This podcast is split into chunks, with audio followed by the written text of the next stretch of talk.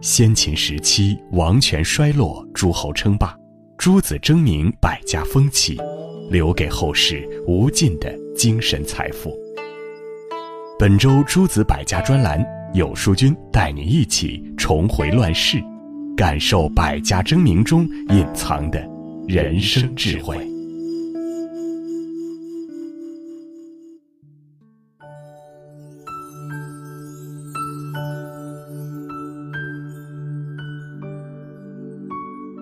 前几日，复旦女神陈果老师的一段授课短片在网络上刷屏。老师站在讲台上，优雅地说：“有一句话，他一定要在第一堂课就告诉大家。在大学里，我们要学一些有用的东西，更要学一些无用的东西。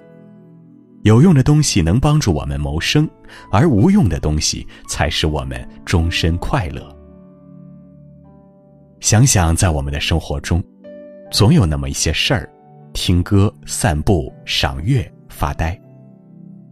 他们看起来一点实用价值都没有，但这些纯粹放空的间隙，似乎才是生活中最能带来幸福的时刻。就像庄子说的那句话：“人皆知有用之用，而莫知无用之用也。无用之用，方为大用。”生活的美妙由无用带来。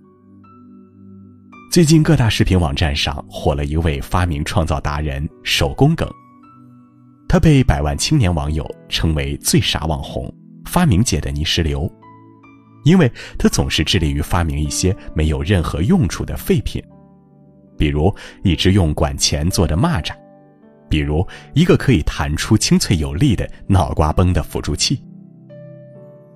难以想象，就是这样一个做着没有任何用处之事的无聊之人，竟让三百多万网友笑到无法呼吸。大家纷纷评论，就喜欢他除了正事儿什么都做的样子。看着他一本正经的做这些没用的东西，我觉得神清气爽。究其爆火的原因，不过是因为成年人的生活已经被有用的追求压得太过疲惫。手工梗的出现，恰好打破了这时时紧绷的局面。它让我们在无用中得到了放松，在不知不觉的放声大笑里释放了无形的压力。斯坦福大学曾做过一个研究调查，一个婴儿每天大概平均会笑四百次，而一个三十五岁的成年人大概只有十五次。回想我们小时候，快乐似乎总是来得很简单。和小伙伴一起在院子里上蹿下跳，泥土里摸爬滚打，也能开心一整天。课间的嬉闹，体育课上放肆的奔跑追逐。那时候我们总有大把的时间花在一些没有什么用处的事上，日子也就在简单和愉悦中飞速度过了。而进入社会以后，大家有多久没有开怀放声的笑过了？我们的生活每天都在为有用之事奔波劳累，打卡报告业绩，然后慢慢的堆积成了丧。成年人的世界太实用主义了，以至于失去了最纯粹、最单纯的快乐。大家熟知的演员陈道明是个在拍戏之外鲜少参加饭局的人，他总是下班就回家练字弹琴。为女儿做衣服，为妻子裁皮包。导演冯小刚笑他不够聪明，不知道做些场面上的有用之事，为自己开拓事业。陈道明只说了一句：“不为无用之事，何以遣有涯之生？”人生短短几十载，如果一味的追求有用，只会让人倍感压力和束缚，让日子变得单一而生硬。而在一个无用的世界里，可以没有任何世俗功利的捆绑，吟一些无用之诗，醉一些无用之酒，读一些无用之书，钟一些无用之情，生活也会因此而变得有滋有味。无用之用，方为大用。二零一八年中国诗词大会的冠军雷海为，本职工作是一个外卖小哥。每天早起送外卖，一直到晚上八点半，风里来雨里去。可是再辛苦的生活，他还是会挤出时间来读诗。比如等餐或者休息的时候，他就会把随身携带的《唐诗三百首》拿出来看，这样一单外卖送到了，一首诗也背会了。利用每天并不多的闲暇时间，雷海为自学格律，研究练字和韵脚，读诗，甚至也写诗。周围的人都不理解他一个送外卖的，还追求这些情怀和远方干什么？有什么用呢？甚至笑他说：“难不成这年纪还想考北大？”雷海为后来没有考北大，但是他却在中央电视台《中国诗词大会》的舞台上。就凭借自己积累的这些外人眼中无用的东西，打败了真正的北大硕士研究生，夺得年度总冠军。站在最后璀璨的舞台上说：“我真的没有想到，十三年前的读诗背诗，能够让我站在央视的舞台上。那些曾经以为无用的东西，改变了他的平凡，并为他创造了令人惊叹的无限之用。”这样极具反转性的故事并不少。李安赋闲在家六年，被人笑是没用的家庭主男，但正是因为他对家务的熟悉，电影史上有了不可多得的喜宴和饮食男女。徐霞客醉心山水之间，被人笑不务正业，但若非此，中国哪来那部长达六十万字的地理百科全书？梁文道在《乐集》中说：“读一些无用的书，做一些无用的事，花一些无用的时间，都是为了在一切已知之外，保留一个超越自己的机会。而人生中一些很了不起的变化，正是来自这种时刻。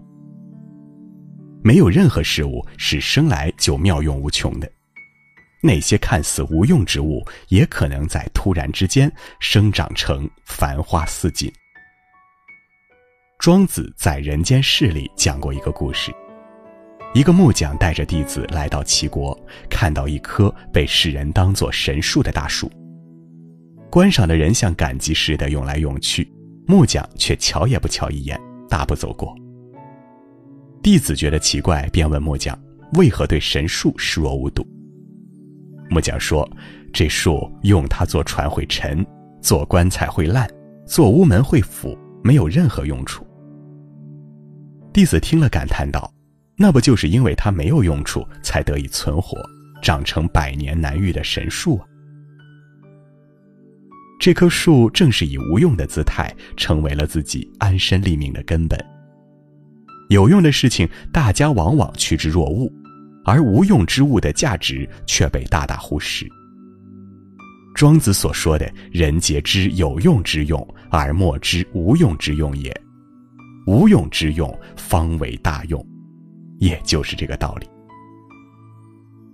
苏轼的父亲苏洵专门讲过苏轼名字的来历，“轼”指的是车厢前端的一块横木，人坐在马车上，如若颠簸，便可以扶住这块横木维持平衡。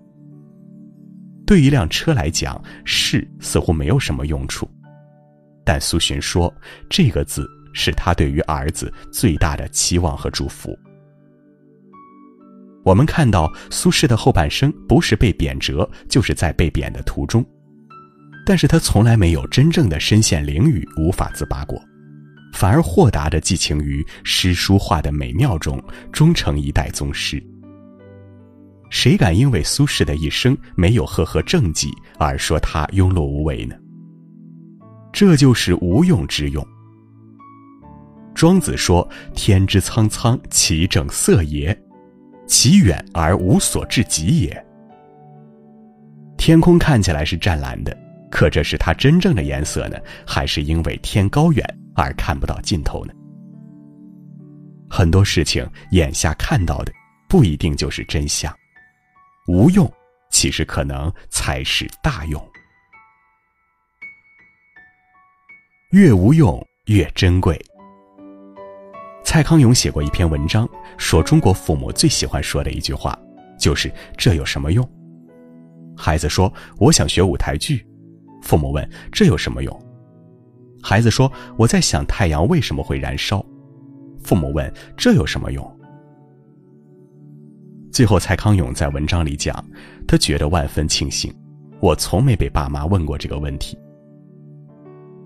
世间人总要做许多无用之事，比如琴棋书，比如爱与等待。然而，正是那些看似无用的事，终于创造出给人温暖、令人惊叹的有用之物。死亡诗社里，当其他老师在按部就班、墨守成规的讲课的时候，基廷老师在教室楼里喝着照片，呼着 “Copy d m 他撕下教材的导论，让学生们高喊口号去踢足球，甚至站在讲台上俯瞰教室。别的老师在教学生有用的知识和技能，而基廷老师是在用无用的体验告诉学生，如何真实而又幸福的过好这一生。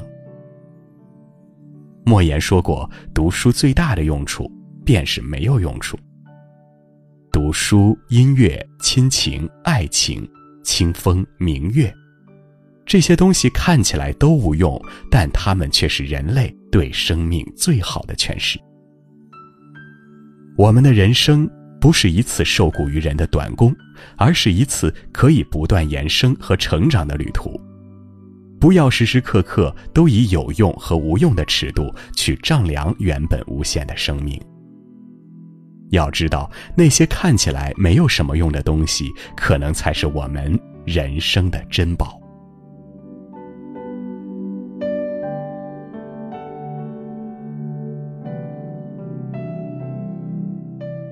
乱世风云之下，大思想家们的遗珠带来中华民族文明的衍生大潮，生生不息。同时，也告诉后人：百花齐放，百家争鸣，才是最好的时代。今天的专栏就到这里，如果您喜欢的话，别忘了在文末点击“好看”。